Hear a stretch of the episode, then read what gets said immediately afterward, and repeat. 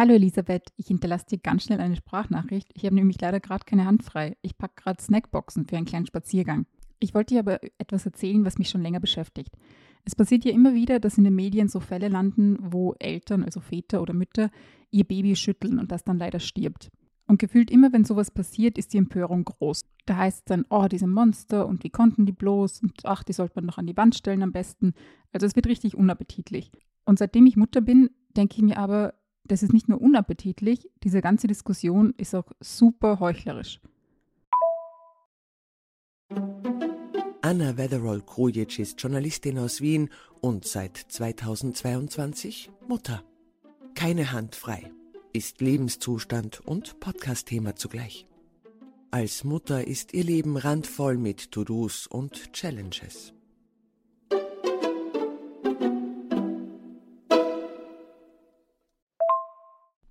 Was für mich diese Heuchlerei zum Beispiel sehr gut zusammenfasst, ist der Umgang mit medizinischer Versorgung von Menschen, die Kinder kriegen. Also ich weiß zum Beispiel noch, ich hatte einen positiven Schwangerschaftstest, dann hatte ich einen Frauenarzttermin und so ging das dann weiter. Also dann war ich quasi alle paar Wochen bei meiner Frauenärztin. Zum Schluss sind sogar mehr, weil ich so Komplikationen hatte und öfter untersucht werden musste. Aber ich war quasi immer zwischen zwei Terminen. Also ich wusste immer, okay, ich sehe jetzt meine Frauenärztin und ich sehe die bald wieder. Ich konnte der auch irgendwie dazwischen SMS schreiben oder sie anrufen, wenn ich Fragen hatte oder irgendwas unklar war. Ich würde also sagen, ich war tiptop medizinisch versorgt. Dann kam ich ins Krankenhaus und habe mein Baby auf die Welt gebracht und naja, das war's dann. Dann war ich nämlich erstmal zu Hause, wochenlang. Also ich glaube, es waren so sechs Wochen oder so und dann hatte ich einen Kontrolltermin bei meiner Frauenärztin und sie meinte zu mir, okay, das war's, wir sehen uns in einem Jahr. Ich war davon ziemlich überrascht. Ich habe dann auch zu ihr so gesagt, in einem Jahr erst. Und sie meinte, ja, also es ist jetzt alles okay, es passt jetzt alles, wir sehen uns zu einer ganz normalen Kontrolluntersuchung in einem Jahr wieder. Und du musst dir vorstellen, da hatte ich irgendwie was knapp neun Monate Schwangerschaft hinter mir, einen Kaiserschnitt und hatte ein neues Kind. Und dann hieß es so, okay, see you next year. Und für mich fasst es das eben perfekt zusammen. Also als ich noch schwanger war und quasi das Baby in mir trug, war die Betreuung super engmaschig, also die medizinische Betreuung vor allem. Und als das Baby da war, war es aber vorbei. Also mein Baby zum Beispiel muss immer noch in regelmäßigen Abständen zum Kinderarzt. Also ich glaube ein oder zwei Wochen nach der Geburt zum ersten Mal und dann halt immer und immer wieder. Also wir sind jetzt gefühlt ständig irgendwie beim Kinderarzt. Zu so Routine-Check-ups, zu Impfungen, aber auch einfach so schauen, wie es halt dem Baby geht. Und für mich ist das aber vorbei. Also ich hatte diesen Check-up, glaube ich, nach sechs Wochen ungefähr. Und das war's. Jetzt warte ich eben, jetzt habe ich irgendwann wieder diese Untersuchung nach knapp einem Jahr. Aber das war's. Dazwischen hatte ich keine Routine-Untersuchungen, kein Routine-Check-up. Niemand hat irgendwie so gesagt, hey, wie geht's dir eigentlich? Wie geht's dir körperlich? Natürlich kannst du jetzt sagen, naja, Anna, du hättest dir ja irgendwie extra noch Selbsttermine machen können. Oder ich hätte zum Beispiel eine private Hebamme buchen können, die sich dann irgendwie um mich kümmert.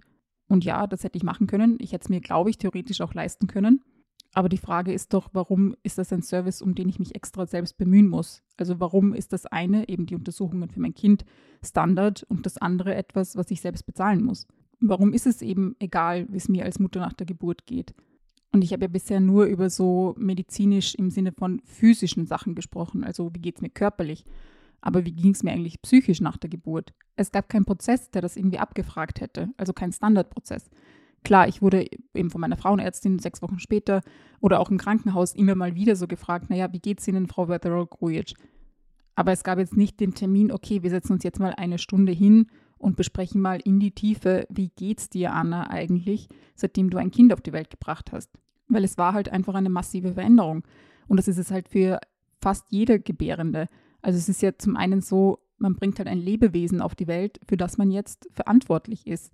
Und alle Statistiken sagen, dass es sehr wahrscheinlich die Mutter ist, die sich halt größtenteils und die größte Zeit um das Kind kümmern wird. Also wie geht es der Mutter eigentlich mit dieser Verantwortung?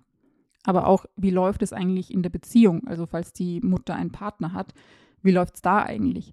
Und da meine ich jetzt nicht mal so sehr diese gefühlige Schiene, so hey, wie hat sich eigentlich eure Beziehung als Paar verändert, seitdem ihr gemeinsam verantwortlich seid für ein neues Lebewesen?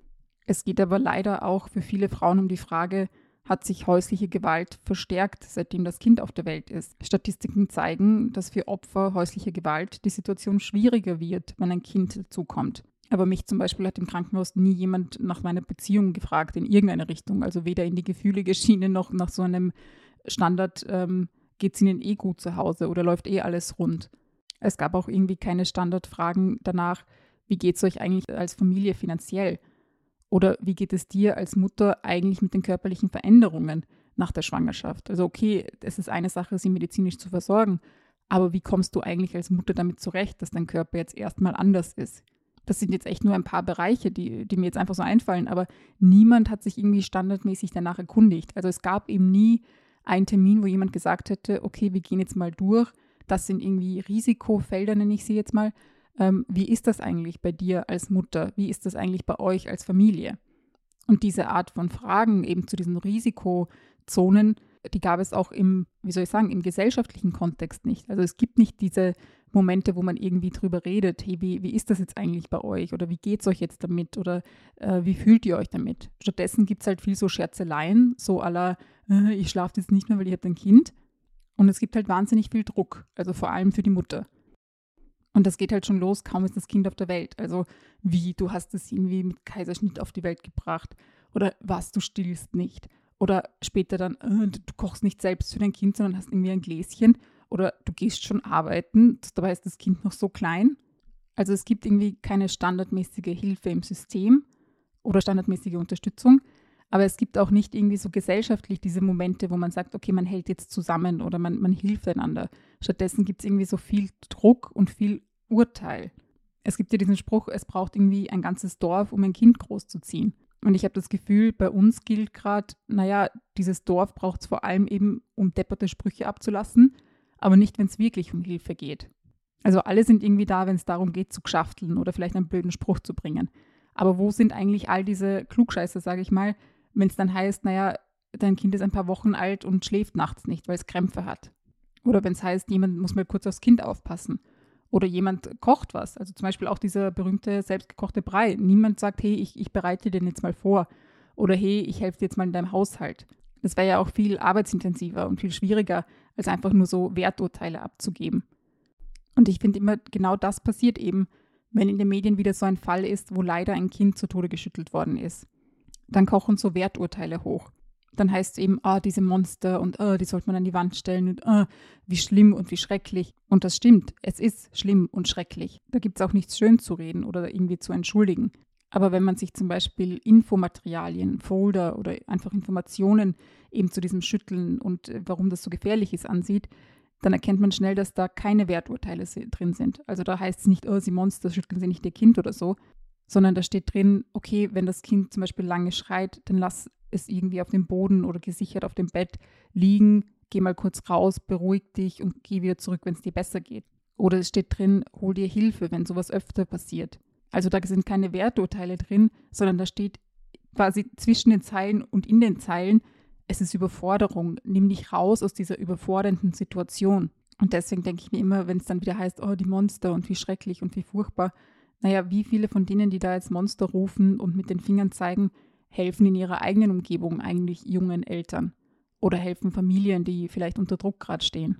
Und klar, diese gesellschaftliche Stimmung ist eine Sache, also diese Heuchlerei, irgendwie auf der einen Seite immer mit dem Finger zu zeigen, wenn irgendwas nicht irgendwie Wertvorstellungen entspricht oder es eben leider zu solchen Unglücksfällen kommt. Aber das andere ist ja, dass wir als System oder unsere Gesellschaft als System viel, viel mehr helfen könnte. Und da muss ja das Rad zum Beispiel nicht neu erfunden werden, in Österreich zum Beispiel. Es gibt ja eben in Österreich diesen Mutter-Kind-Pass. Also der beginnt, äh, sobald die Schwangerschaft festgestellt wurde, ähm, wird so ein Mutter-Kind-Pass ausgestellt und da werden eben anfangs die Untersuchungen der Mutter festgehalten und eben da schon so Herztöne und so Kram. Und später, wenn das Kind auf der Welt ist, dann eben die ersten Untersuchungen. Und die sind nicht so richtig verpflichtend, aber du bekommst zum Beispiel nur dann Kindergeld ausgezahlt, wenn du so eine bestimmte Mindestanzahl an Untersuchungen erfüllt hast. Aber die Frage ist doch, warum kippt das dann? Also warum hört es dann irgendwann auf, um Untersuchungen für die Mutter sich zu drehen oder um die gebärende Person, sondern warum sind es dann plötzlich nur noch Untersuchungen für das Kind? Warum gibt es nicht zum Beispiel eben auch Untersuchungen psychologischer Natur für die Mutter, wenn sie das Kind auf die Welt gebracht hat oder von mir aus für die ganze Familie? Warum ist es überhaupt ein Mutter-Kind-Pass und nicht ein Eltern-Kind-Pass?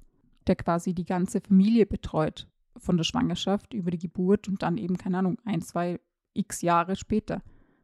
Ich sage nicht, dass sich dadurch irgendwie alle Unglücksfälle vermeiden lassen, dass dadurch keine Kinder mehr totgeschüttelt werden würden. Also das behaupte ich auch gar nicht.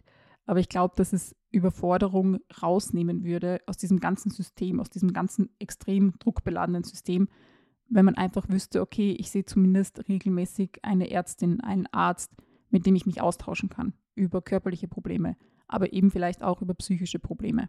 Oder ich habe zum Beispiel, ich weiß, ich werde nach der Geburt ein, zwei, drei psychologische Termine haben, wo es um nichts anderes gehen wird, als um mich als Person, die ein Kind auf die Welt gebracht hat. Dort kann ich sagen, hey, wie fühle ich mich gerade? Was bereitet mir Schwierigkeiten? Wo gibt es irgendwie Problemfelder für mich?